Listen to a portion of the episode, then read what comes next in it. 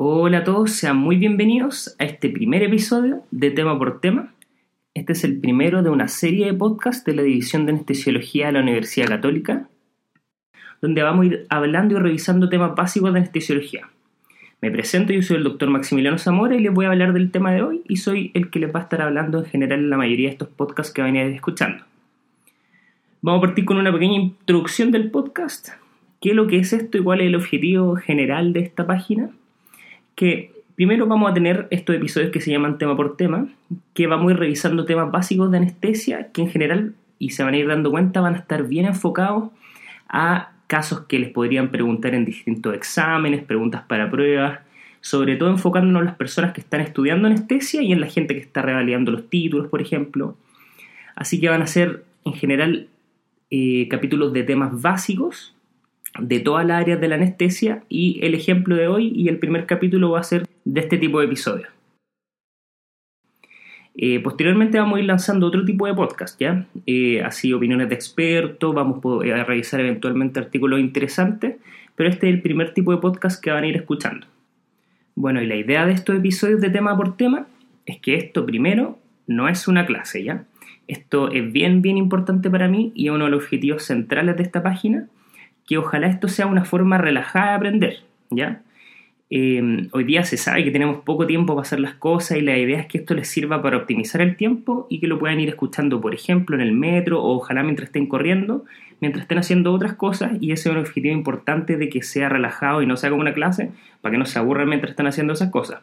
Hoy día está bien estudiado que esto podría ser bien beneficioso, por ejemplo, trotar mientras vais escuchando alguna materia que te interesa y esto se cree que incluso podría hacer que aprendamos mejor o que el aprendizaje se quede de forma más permanente. Entonces, típico que uno está leyendo algo, se va, se lo olvida, quizás corriendo, haciendo algún otro ejercicio y aparte optimizando el tiempo, esto nos podría servir como para aprender de una forma más duradera. Entonces, esa es como la idea principal de estos audios que van a ir escuchando.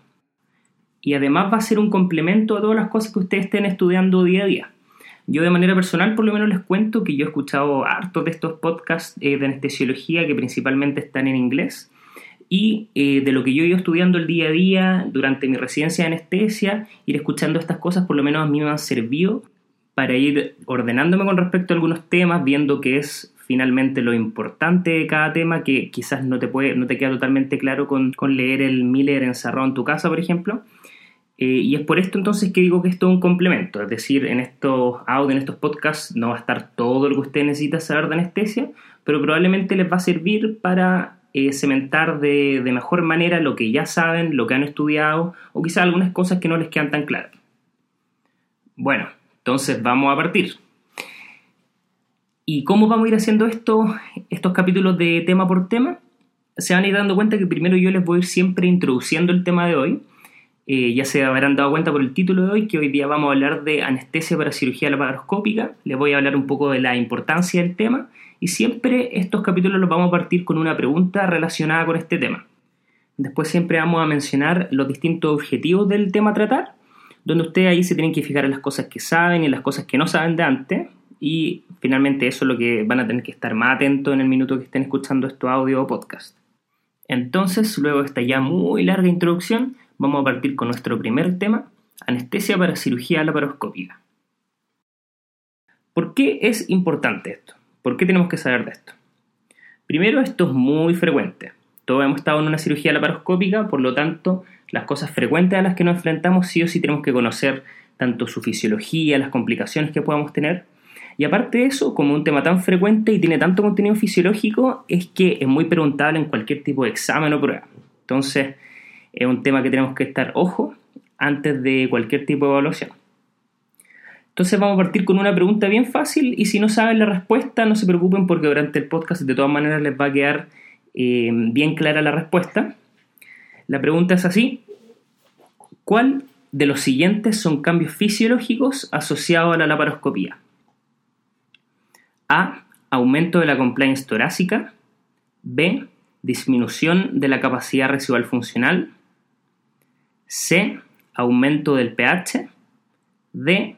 Aumento de la presión arterial de oxígeno. Tómense un par de segundos para pensar la respuesta. Esto también sirve para ver si cuáles son finalmente sus conocimientos previos con respecto al tema, ¿ya? Bueno, la respuesta correcta era B. Hay una disminución de la capacidad residual funcional con la laparoscopía. Al final de la sesión, lo importante es que ustedes recuerden lo siguiente. Primero, los cambios fisiológicos relacionados con la laparoscopía y con énfasis especial se van a dar cuenta en el sistema respiratorio cardiovascular, los potenciales problemas que esto puede traer y las alteraciones y finalmente cómo resolver todas estas alteraciones tener un concepto básico de los beneficios de la cirugía laparoscópica y al final vamos a decir como un pequeño manejo anestésico o un, plan de manejo anestésico para este tipo de cirugía. Tómense un momento para recordar su conocimiento previo de todos estos objetivos que mencionamos. Esto es una estrategia probada para lograr retener información y cementar de mejor manera el conocimiento y aprendizaje. Vamos a empezar. Primero vamos a hablar del tema de la laparoscopía y la fisiología. Entonces, lo primero que debemos cubrir, y un tema muy relevante, muy preguntable, es qué gas se utiliza para el neumoperitoneo. Primero, siempre se describe lo que es el gas ideal. ¿ya? ¿Qué es lo que es este gas ideal? El gas ideal debería ser, primero, fisiológicamente inerte, incoloro, barato, no favorecer la combustión, y esto es muy importante, no debe ser irritante y también debe presentar bajo riesgo de embolia aérea. Ya nos dimos cuenta entonces, el gas ideal no existe, se lo adelanto. Pero actualmente el de elección es el dióxido de carbono. ¿Por qué? Entonces nosotros tenemos que saber responder por qué el gas de elección. Es que tiene varias cosas favorables y finalmente sus pros son más que sus contras. Primero las cosas favorables que tiene es que es incoloro e inodoro, es bien barato, Importante este punto que tiene una elevada solubilidad en sangre comparada con otros gases, por lo tanto tiene muy muy bajo riesgo de embolia gaseosa. No favorece la combustión, lo cual también es muy relevante. Acuérdense que dentro de la cirugía laparoscópica eh, muchas veces se está usando eh, muchos materiales por parte de los cirujanos que favorecen la combustión, el electrobisturí por ejemplo. Al contrario, el protóxido, el aire y el oxígeno que sí tienen riesgo de combustión. Sí, el CO2 o el dióxido de carbono tiene un par de inconvenientes como la hipercapnia, tiene acidosis respiratoria y como mencionaremos más adelante estos efectos principalmente, y también tiene mayor irritación peritoneal y del diafragma, lo que típicamente puede provocar que dolor postoperatorio en cuello y hombros, y esto es algo que probablemente muchos hemos visto. Entonces, como ya mencionamos de forma superficial, si bien el CO2 no es el ideal, es actualmente el que más se acerca, por eso es el que más usamos. En la, gran mayoría de los pacientes, y esto ustedes ya se, deben haber dado cuenta en su práctica clínica, los efectos adversos son mínimos y finalmente todos los beneficios que acabamos de mencionar sobrepasan por mucho los efectos adversos. Se nos puede preguntar también si es que existen otras alternativas actuales al capnoperitoneo. Cuando hablamos de capnoperitoneo nos referimos a CO2 en la cavidad peritoneal. Y bueno, la respuesta es que sí, se ha utilizado la paroscopía, por ejemplo, sin gas en pacientes con muchas alteraciones cardiovasculares y también algunos gases inertes como el helio.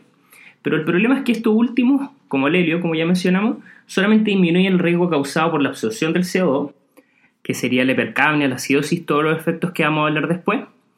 Eh, pero igual se mantienen todas las alteraciones ventilatorias que estos gases pueden provocar finalmente por el aumento de la presión intraabdominal, es decir, el riesgo de alteraciones ventilatorias, cardiovasculares, y también con los gases inertes, no en la laparoscopía sin gas, se mantiene el riesgo muy importante de embolía aérea que el dióxido de carbono no lo tiene.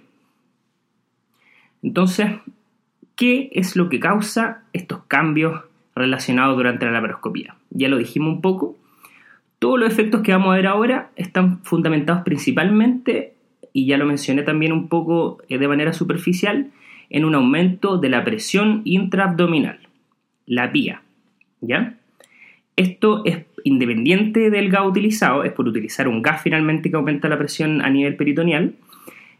Y en segundo lugar, los otros cambios que se producen por la laparoscopía son directamente relacionados al gas. En este caso, y en la mayoría de los casos, como vimos, es el CO2 dióxido de carbono. Y generalmente esto tiene relación a las consecuencias de su absorción.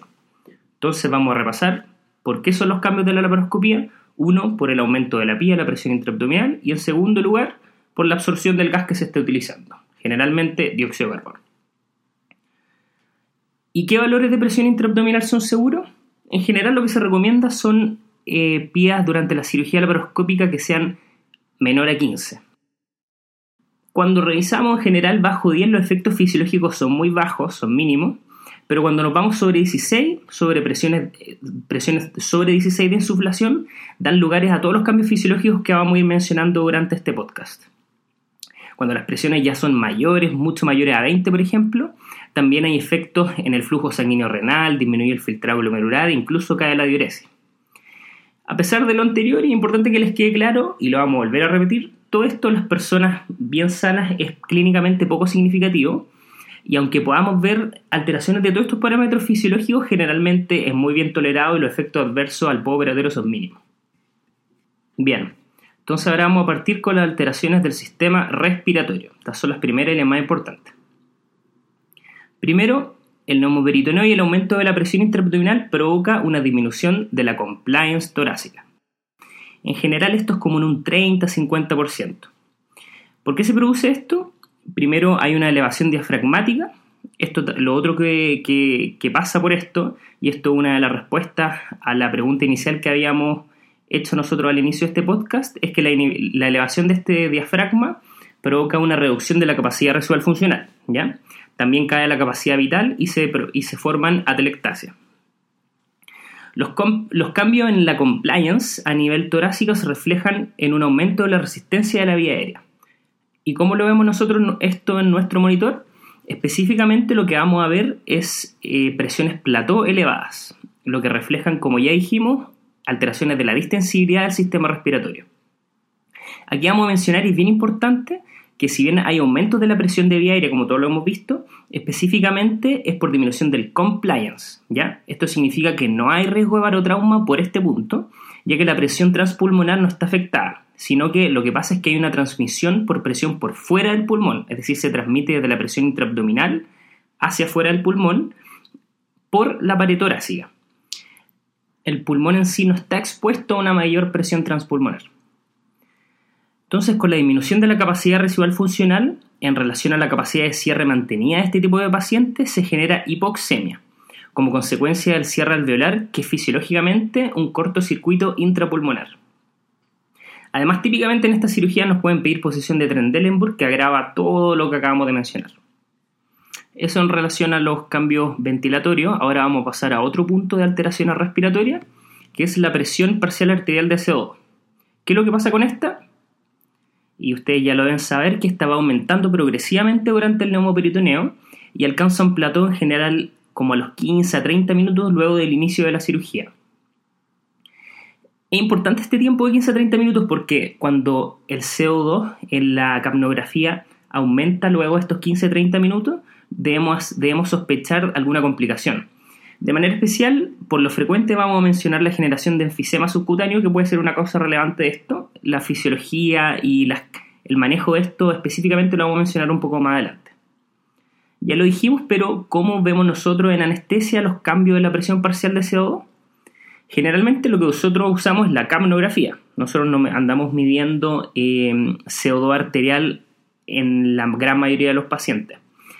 En la capnografía lo que se nos muestra es la presión parcial de CO2 al final de la aspiración. Eso en inglés se dice end-tidal CO2 y por eso en general durante este podcast nos vamos a referir a el CO2 en la capnografía como ETCO2, de end-tidal CO2. En pacientes sanos nosotros ya hemos visto que la capnografía es muy buena, un excelente método para darnos una idea de cómo es la presión parcial arterial de CO2. Y ustedes ya deben saber por qué es esto. Esto es porque el CO2, además de ser muy soluble, tiene una muy importante difusión, por lo que difunde fácil a través de la membrana alveolo-capilar y por lo tanto las presiones parciales al lado capilar y al lado alveolar son muy similares. Entonces, a modo de recordatorio, y no vamos a entrar mucho en detalle esto porque vamos a tener un episodio específico posteriormente en el podcast para hablar de la capnografía, todas las, las cosas específicas que mide las partes de la capnografía pero vamos a mencionar que en general hay una diferencia que es normal entre la presión arterial de CO2 y el ETCO2, siendo generalmente la presión arterial de CO2 como 5 milímetros de mercurio mayor a lo que se nos muestra en la capnografía. ¿Por qué es esto? La respuesta a esto es bien importante y esto es principalmente por el espacio muerto alveolar. ¿Ya? ¿Qué es lo que era el espacio muerto alveolar? Zonas pulmonares que son ventiladas y no perfundidas. Entonces acá no hay intercambio gasoso y por ende no hay salida de este CO2 arterial y por eso se crea esta diferencia. En general este gradiente entre la presión arterial de CO2 y el HCO2 no cambia en sujetos sanos sometidos a cirugía laparoscópica. Es decir, son los mismos 5 que vemos en todo el resto de los pacientes. Pero sí hay que tener claro que en algunos casos o en otros tipos de pacientes, donde la fisiología de esto es que existe un aumento de la mala distribución entre la ventilación y la perfusión, podrían presentar niveles más altos de presión arterial de CO2 y a la vez este gradiente también es más, es más grande, este gradiente aumenta, teniendo una menor CO2 relativa. Este desajuste entre la ventilación y perfusión finalmente representa cualquier tipo de aumento en el espacio muerto que se puede ver en varias condiciones que nosotros podemos llegar a ver en pabellón. Entonces, clásicamente lo podemos ver en shock, embolia gaseosa, paro cardiorrespiratorio, enfermedad pulmonar crónica, entre otros. En pacientes muy enfermos, por ejemplo con EPOC, es decir, enfisema pulmonar, eh, alguna cardiopatía congénita, donde el mecanismo principal es que hay una mala excreción del CO2, es decir, hay una mala relación entre esta ventilación y perfusión, hay una especial mala correlación entre la presión arterial de CO2 y el HCO2. Incluso pueden haber niveles muy, muy, muy altos de presión arterial de CO2 y HCO2 que se pueden ver en la camonografía relativamente normales. Vamos a repetir este concepto porque es bien importante. En pacientes muy enfermos, ya dijimos EPOC, cardiopatías congénitas, donde el mecanismo de una mala excreción del CO2 existe una mala correlación entre la presión arterial de CO2 y el HCO2, lo que puede provocar un nivel muy alto de presión arterial de CO2 y en la camonografía esto verse como un HCO2 normal. Bueno, y ya que sabemos que aumenta el CO2, nos podemos preguntar qué sucede, qué causa este aumento del CO2.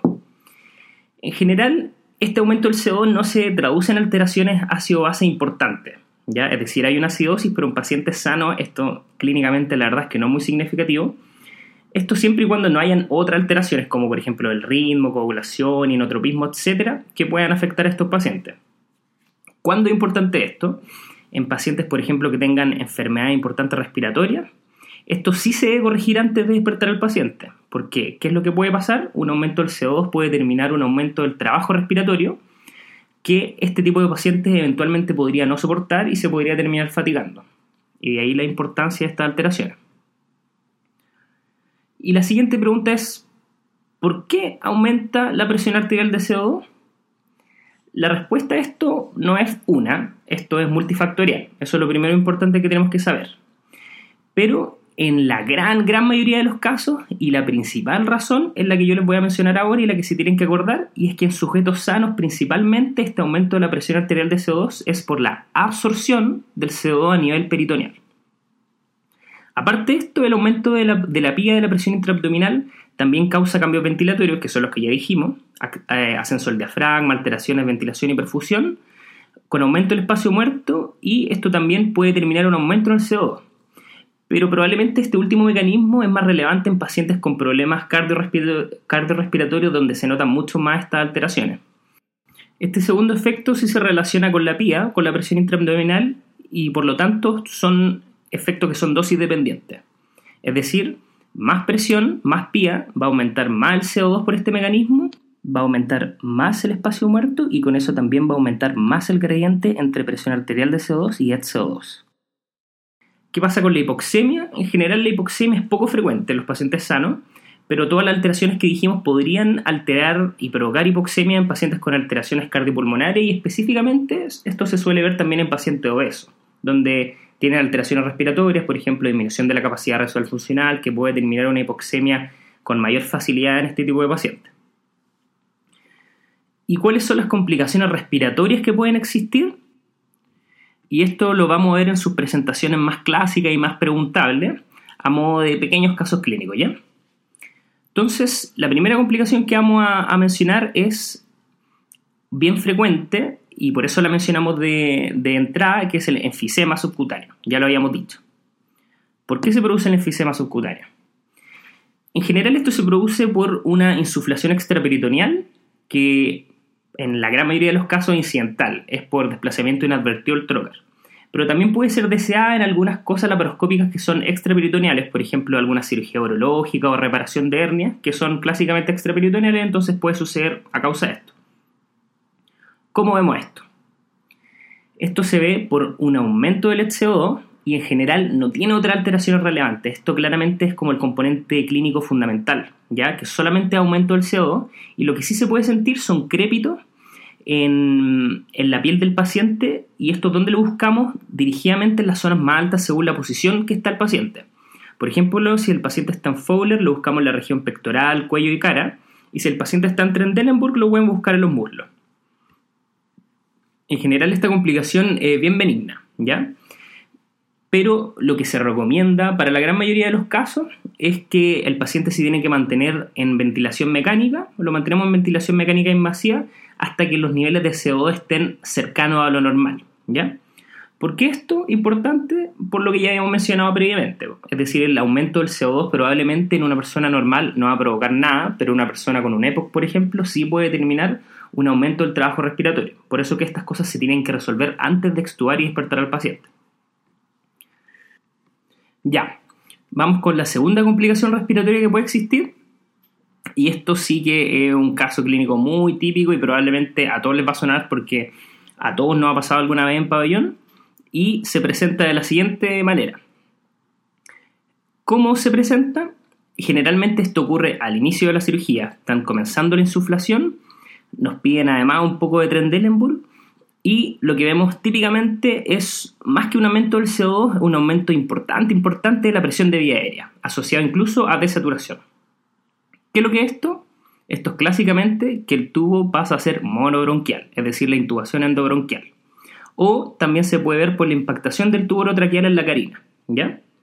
Generalmente, como ya dijimos, esto ocurre al inicio de la cirugía cuando están insuflando y el aumento de la presión de vía aérea es tanto por, presiones plató como presiones pico. La razón de esta complicación es el desplazamiento hacia arriba del diafragma por todos los cambios que ya vimos relacionados con la cirugía laparoscópica. Por el aumento de la presión intraabdominal sube el diafragma y esto hace que se impacte el tubo.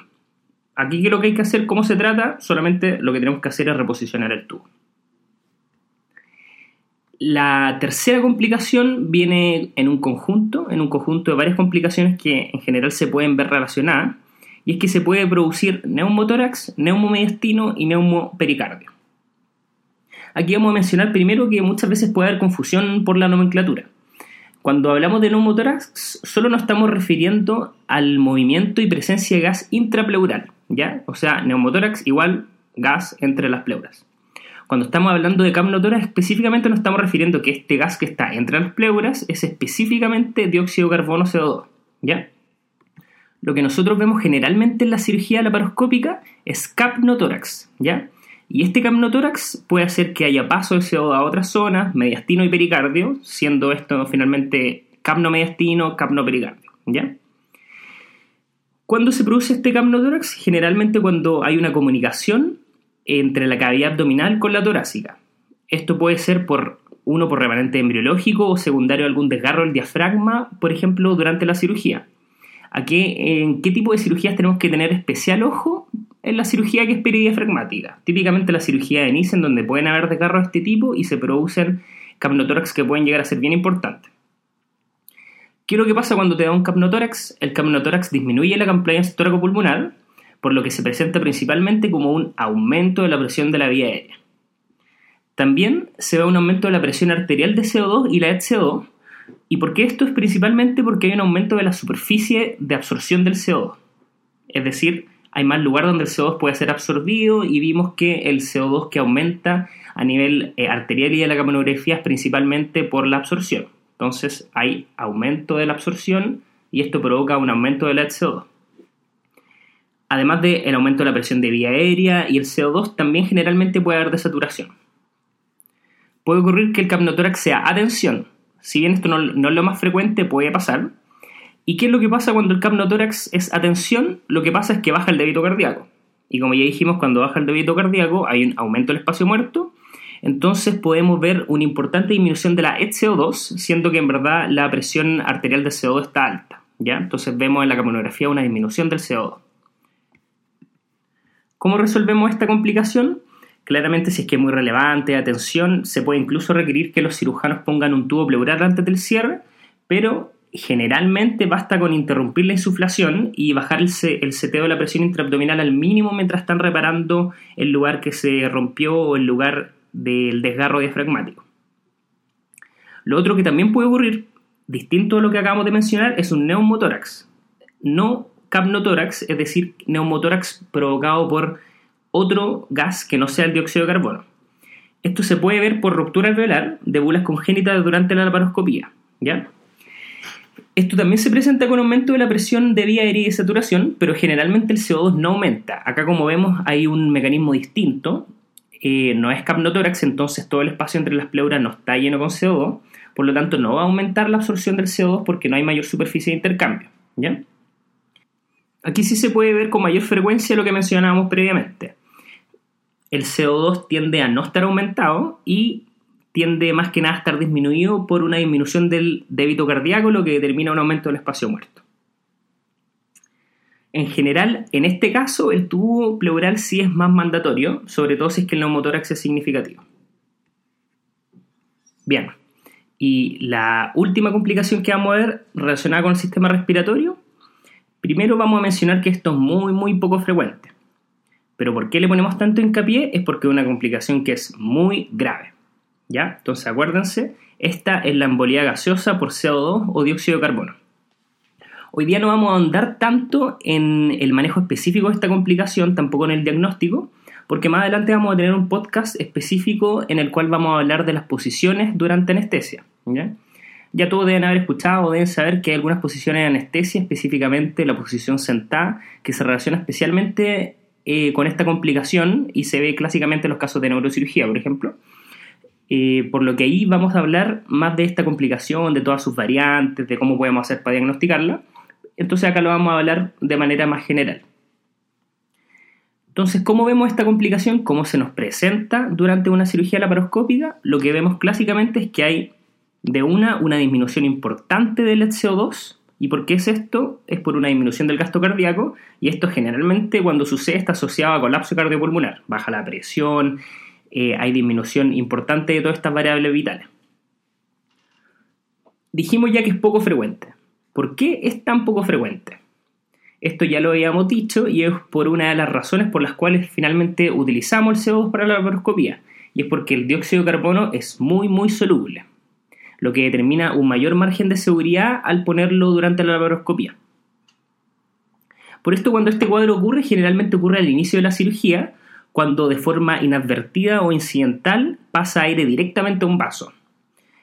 Para diagnosticar esta complicación existen muchos métodos y vamos a mencionar de manera superficial que el más sensible el eco transesofágico, pero como ya sabemos esto claramente no lo hacemos de rutina, nosotros no ponemos y generalmente está muy poco disponible el eco transesofágico para la gran mayoría de nuestros pacientes, por lo que al no tener disponible este método que es el más sensible nos tenemos que fijar en las otras cosas y finalmente requerimos un alto índice de sospecha para pensar en esta complicación.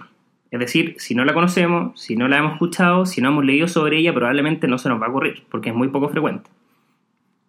¿Y qué es lo que tenemos que hacer cuando sospechamos una embolía de dióxido de carbono masiva? Todas estas cosas se van haciendo a la par, no hay un paso que sea primero que otro, pero los vamos a ir mencionando como en orden de importancia.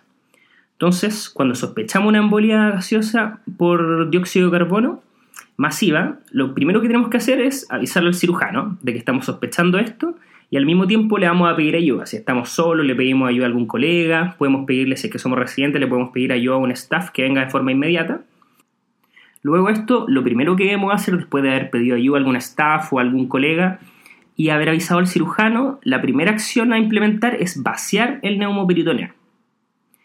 También se ha recomendado poner al paciente en tren más de cúbito lateral izquierdo y esto, porque es para que las burbujas pasen al. las burbujas que provocaron finalmente toda esta clínica pasen al ápex del corazón y esto evite la obstrucción del tracto de salida del ventrículo derecho.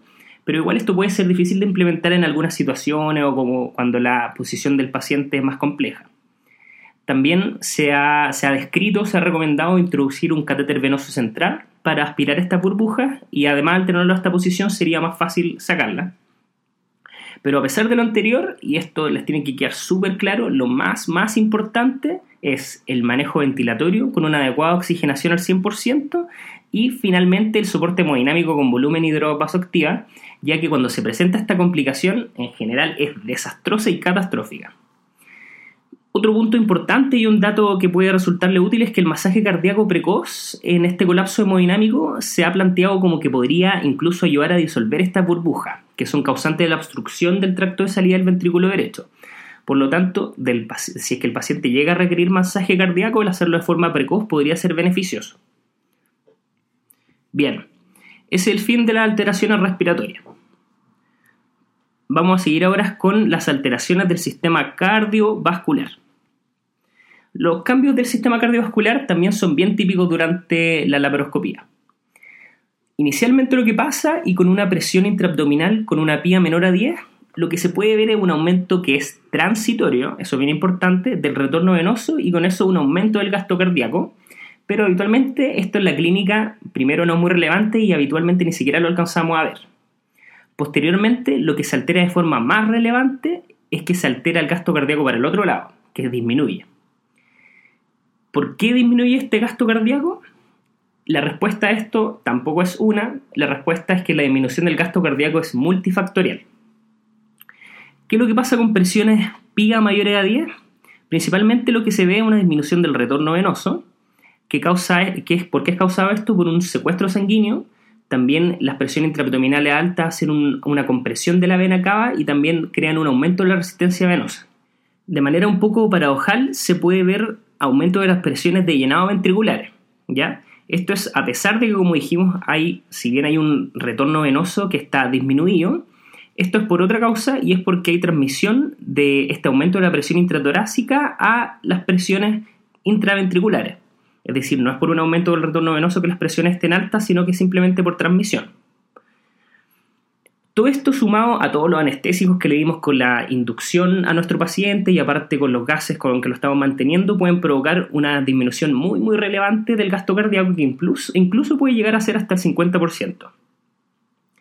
La disminución del gasto y el retorno venoso podría ser atenuada con una carga de fluidos previa a la insuflación, pero esto igual se debe valorar caso a caso. Claro, fisiológicamente entendemos que porque la disminución del gasto cardíaco es finalmente por una disminución del retorno venoso, darle fluidos podría mejorar, pero como vamos a mencionar un poco, un poco mejor y de manera más extensa después, esto se tiene que evaluar caso a caso, no todos los pacientes lo necesitan, en la gran mayoría de los pacientes esta disminución del gasto cardíaco no es muy relevante y en otro tipo de pacientes en que hay disminución del gasto cardíaco, el darle fluidos podría ser incluso un poco deleterio. El otro cambio que es bien relevante en cuanto al sistema cardiovascular es que hay un aumento de la resistencia vascular periférica. ¿Qué genera esto? Un aumento de la poscarga y un aumento de la presión arterial, es decir, aumenta la PAM. Esto aumenta la tensión de la pared del ventrículo izquierdo, lo que puede determinar finalmente una mayor disminución del gasto cardíaco. Este aumento de la resistencia vascular sistémica, al igual que la del gasto cardíaco, también es multifactorial.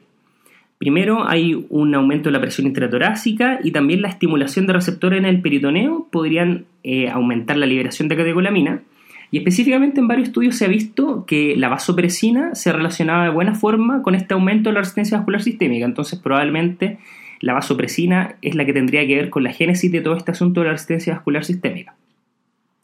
La PVC y la presión de oclusión de la arteria pulmonar también aumentan por estos mismos mecanismos de la resistencia vascular sistémica. Bien, ¿y qué pasa con la frecuencia cardíaca?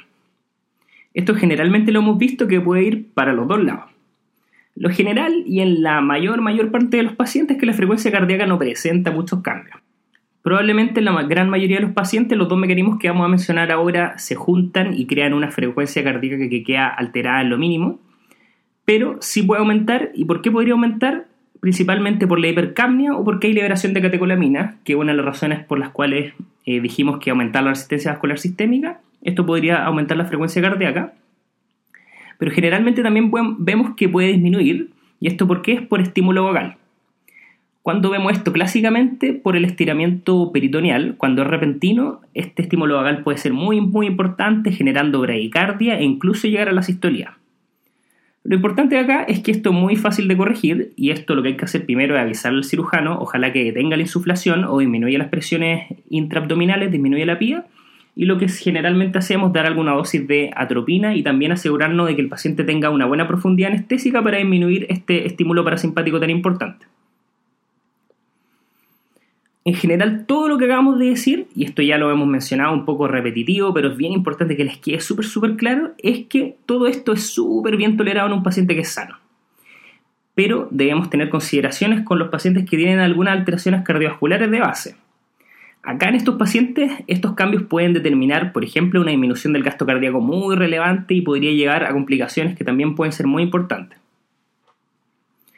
Entonces, ¿Qué hacemos con un paciente en el que nosotros pensamos que estos cambios podrían afectar muy, muy, muy, de manera muy relevante su hemodinamia?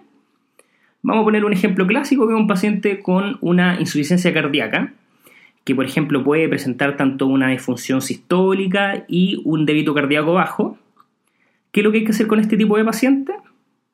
Nos tiene que quedar bien claro que este tipo de pacientes se benefician mucho de una presión intraabdominal baja. Es decir, hay que pedirle al cirujano que vaya aumentando la pía de forma progresiva, de a poco, y ojalá que nunca la azotee en niveles mayores de 10, si es que se puede, porque sabemos que la fisiología de esto es la disminución del retorno venoso y un aumento de la presión intraabdominal en estos pacientes podría determinar una gran caída en el retorno venoso y una gran disminución del gasto cardíaco. Como ya dijimos, podría ser útil la carga de volumen en estos pacientes, pero esto se debe tomar caso a caso, ya que, por ejemplo, si un paciente cardiópata lo sobrevolemizamos, podríamos terminar dañando más de lo que lo estamos ayudando. Importante acá mencionar, y ya lo dijimos de manera superficial recién, que la presión arterial derecha, es decir, lo que nosotros conocemos como la PVC, no son confiables para ver el estado de la volemia en general no son confiables en ningún tipo de situaciones, pero acá especialmente porque están siempre aumentadas por la presión eh, intratorácica que está transmitida desde el neumoperitoneo. En pacientes muy complejos como estos, los insuficientes cardíacos que se someten a cirugía laparoscópica, siempre tenemos que evaluar la necesidad de evaluarlos de forma invasiva desde un inicio y hacer una insuflación que sea lenta y controlada. Ahora de manera rápida y a forma de resumen vamos a repetir los cambios cardiovasculares de la cirugía laparoscópica y esto es lo que nos tenemos que llevar finalmente para la casa. Entonces, principalmente hay una disminución del gasto cardíaco y el retorno venoso, un aumento de la resistencia vascular sistémica con aumento de la presión arterial media de la PAM y de la PVC. Con la frecuencia cardíaca ya dijimos, esta puede aumentar o disminuir dependiendo de distintos mecanismos. Vamos a repetir también que en la gran mayoría de los pacientes y en el paciente habitual sano que nosotros vemos en cirugía laparoscópica, lo que generalmente vemos es un aumento de la presión arterial y esto es por aumento de la resistencia vascular sistémica. Esta caída del retorno venoso y el gasto cardíaco es menos evidente y en pacientes sanos no es clínicamente significativa. Entonces, cuando vemos un paciente muy hipotenso en una cirugía laparoscópica, que estamos determinando que podría haber una disminución del gasto cardíaco y que está privilegiándose esto de la disminución de la resistencia venosa y el gasto cardíaco, ¿qué significa? Probablemente nos estamos enfrentando a un paciente que o está hipovolémico de base o que su corazón no puede compensar esta caída del retorno venoso y el gasto cardíaco, lo cual determina que tiene un corazón que está insuficiente, ya tenga disfunción diastólica o sistólica de manera significante. Eso en relación a los cambios cardiovasculares relacionados con la laparoscopia. Espero que le haya quedado bien claro porque esos son, como ya dijimos al principio del podcast, los objetivos más importantes y los que generalmente son más preguntables. Y ahora para terminar con estos cambios fisiológicos de la laparoscopia vamos a mencionar de forma muy rápida otros cambios que se pueden producir. Y es importante que los tengan en mente, pero siempre recordar que lo fundamental sobre las alteraciones que ya dijimos son las cardiopulmonares. ¿Qué es lo que podemos ver en el sistema nervioso central? Aquí hay un aumento de la PIC, de la presión intracraniana, y esto por qué es? Es por un aumento del CO2 y disminución del retorno venoso cerebral. Por lo tanto, en general, en un paciente con hipertensión intracraniana están contraindicados los procedimientos laparoscópicos. En cuanto al sistema hepatoesplénico, hay una disminución de la perfusión celular con el posible aumento leve de las pruebas hepáticas en el postoperatorio que en general no son muy relevantes. En el sistema renal ya lo habíamos mencionado y es que presiones de insuflación altas, pía elevadas, pueden disminuir el flujo sanguíneo renal y la diuresis. Y este es un punto que puede ser bien significante en la clínica porque muchas veces nos puede pasar en una cirugía laparoscópica que vemos que el paciente no está orinando y esto frecuentemente es por la presión del neumoperitoneo que disminuye el flujo a nivel renal. Muchas veces, ¿qué hacemos cuando el paciente no está orinando? Le damos volumen a chorro y no le estamos haciendo un gran favor al paciente debido a que generalmente no está hipovolémico, sino que son alteraciones que una vez que se pare la laparoscopía van a ir disminuyendo. Por lo tanto, como ya hemos dicho de manera insistente, el volumen lo tenemos que dar caso a caso y cuando en verdad haya una fundamentación detrás de esta indicación. En la extremidad hay éstasis sanguínea por disminución del retorno venoso a la cava, por lo que tienden a tener un aumento del riesgo de TBP, de trombosis venosa profunda. Esto es importante porque hay ciertos lugares de Chile en los cuales la indicación de tromboprofilaxis los da el anestesiólogo, pues entonces nosotros tenemos que tener eh, conocimiento de esto para dejarle tromboprofilaxis a este tipo de pacientes que se van a someter o que fueron sometidos a una cirugía laparoscópica. Bien, eso en relación a todas las alteraciones fisiológicas, sus complicaciones y las cosas que debemos hacer caso a caso en la cirugía laparoscópica. Ahora vamos a ver de forma bien superficial cuáles son las consecuencias y beneficios de la cirugía laparoscópica porque después de todo lo que hemos dicho, eh, uno puede quedar un poco asustado diciendo, bueno, si tiene tantas alteraciones fisiológicas, ¿por qué la hacemos? Volvemos a mencionar primero que en general estas alteraciones, si bien pasan en la gran mayoría de los pacientes, generalmente no son clínicamente relevantes y es una técnica que en la gran mayoría de los pacientes tiene muy poco efecto adverso. ¿Y por qué se utiliza? Es porque la laparoscopía claramente tiene unos efectos demostrados que son muy, muy buenos. Acá los vamos a mencionar de manera general. Entonces, ¿cuáles son estos? La laparoscopía tiene un menor daño tejido, menor respuesta metabólica por parte del paciente, presenta menor disfunción intestinal o ilio postoperatorio y menor estadía hospitalaria, además de todos los beneficios económicos que todos estos puntos pueden traer al paciente y al sistema hospitalario. Otro punto que es bien, bien, bien relevante para nosotros es que la laparoscopía ha demostrado de manera consistente disminuir de manera importante el dolor postoperatorio y el consumo de analgésicos después de la cirugía. Entonces, probablemente este tipo de pacientes requieran menos opiáceos, tengan más, menos efectos adversos relacionados con estas drogas en el postoperatorio. A pesar de lo anterior, igual existe disfunción respiratoria postoperatoria, por las cosas que ya mencionamos, por la disfunción diafragmática y alteración de los volúmenes pulmonares, pero igual todos estos cambios son menos relevantes cuando lo comparamos con una laparotomía. Entonces la laparoscopía también sería bien beneficiosa en este punto de las complicaciones respiratorias. Las náuseas y vómitos postoperatorios se presentan con especial frecuencia en este tipo de pacientes y esto podría ser un efecto adverso. Entre el 40 y 75% de los pacientes que son sometidos a una cirugía laparoscópica presentan náuseas y vómitos postoperatorios. Entonces esto es una cosa bien importante que tenemos que tener siempre dentro de nuestro plan anestésico. Entonces, ¿cómo debemos manejar una cirugía laparoscópica? Y aquí vamos a dar como una propuesta de, manejo anestésico bien a modo general. Igual va a depender siempre, acuérdense, caso a caso, paciente a paciente, las comorbilidades del paciente, lo que estemos buscando en cada caso específico. Pero en general, la opción más segura para una cirugía laparoscópica es la anestesia general con intubación orotraqueal. ¿Por qué esto? Es porque hemos dicho que hay muchos cambios ventilatorios y la ventilación controlada mediante intubación orotraqueal podría ayudarnos de mejor manera a mantener un SO2 estable, que en general nosotros queremos que esté entre 35 y 40. Siempre hay que tener cuidado en esta cirugía y ya lo hemos dicho de manera bien repetitiva, pero es bien importante, que hay que tener cuidado con los aumentos súbitos de la presión de vía aérea, ya que esto puede precipitar un neumotórax. La presión intraabdominal se debe mantener siempre lo mínimo posible para evitar todos estos grandes cambios hemodinámicos que hemos mencionado durante este podcast y en general nunca debe ser mayor a 20. Está descrito que se ha utilizado anestesia regional, espinal, peridural para este tipo de procedimiento laparoscópico, pero no es la práctica habitual, ya que en general esto requiere un paciente mucho más, mucho más cooperador y la ansiedad del procedimiento en general sobrepasa esto, por lo tanto la opción más segura y lo que terminamos haciendo en, la mayor parte de los pacientes, si no en todo, es la anestesia general. Bien, y vamos a terminar este podcast diciendo tres preguntas que son bastante típicas o cosas que se nos pueden preguntar en relación a la cirugía laparoscópica.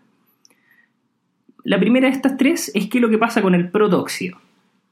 Frecuentemente se nos puede preguntar qué es lo que pasa con el protóxido en este tipo de cirugía. ¿Está indicado? ¿Está contraindicado? Y la respuesta es la siguiente es que actualmente no se han podido encontrar diferencias clínicas significativas, primero en la distensión abdominal durante el uso de protóxido en este tipo de anestesia, ni tampoco en la incidencia de náuseas y vómitos postoperatorios. Ya dijimos que en este tipo de cirugía la incidencia es mayor, pero esto no se ve afectado por el protóxido. Esto es cuando comparamos una cirugía laparoscópica en la cual se usa protóxido y otra cirugía laparoscópica en la cual no se usa. Por lo que acabamos de decir, el día de hoy, por lo menos hasta el día de hoy 2017, no hay datos concluyentes que puedan contraindicar el uso de este gas durante este tipo de procedimiento, por lo tanto, la respuesta es que se puede ocupar o no se puede ocupar va a depender del operador y de las preferencias finalmente de cada anestesiólogo a cargo. Otra pregunta es si es que esta cirugía laparoscópica se puede realizar en pacientes embarazadas. Lo importante acá es que hay buenos reportes de que esta técnica es bien segura en embarazadas, eso es lo primero. Igual, si es que se termina eligiendo una cirugía laparoscópica, lo ideal es, haciendo, es hacer este tipo de cirugía en el segundo trimestre del embarazo, ¿Y por qué esto? Porque en el primero hay mayor riesgo de aborto y en el tercero hay riesgo muy importante de parto prematuro después de este tipo de técnicas. Por lo tanto, el segundo trimestre siempre va a ser el de elección. Aparte, en el segundo trimestre la técnica es más fácil porque en el tercer trimestre tenemos el útero mucho más aumentado de tamaño, lo que puede dificultar claramente la visión en este tipo de cirugía.